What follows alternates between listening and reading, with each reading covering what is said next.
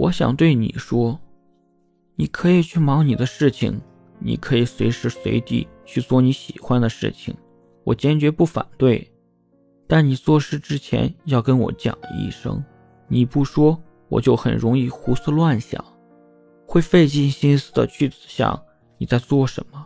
但是你要是告诉我了，我就会踏踏实实做自己的事情。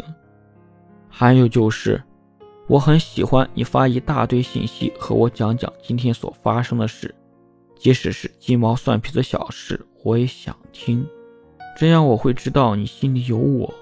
我也能感受到你对我的爱。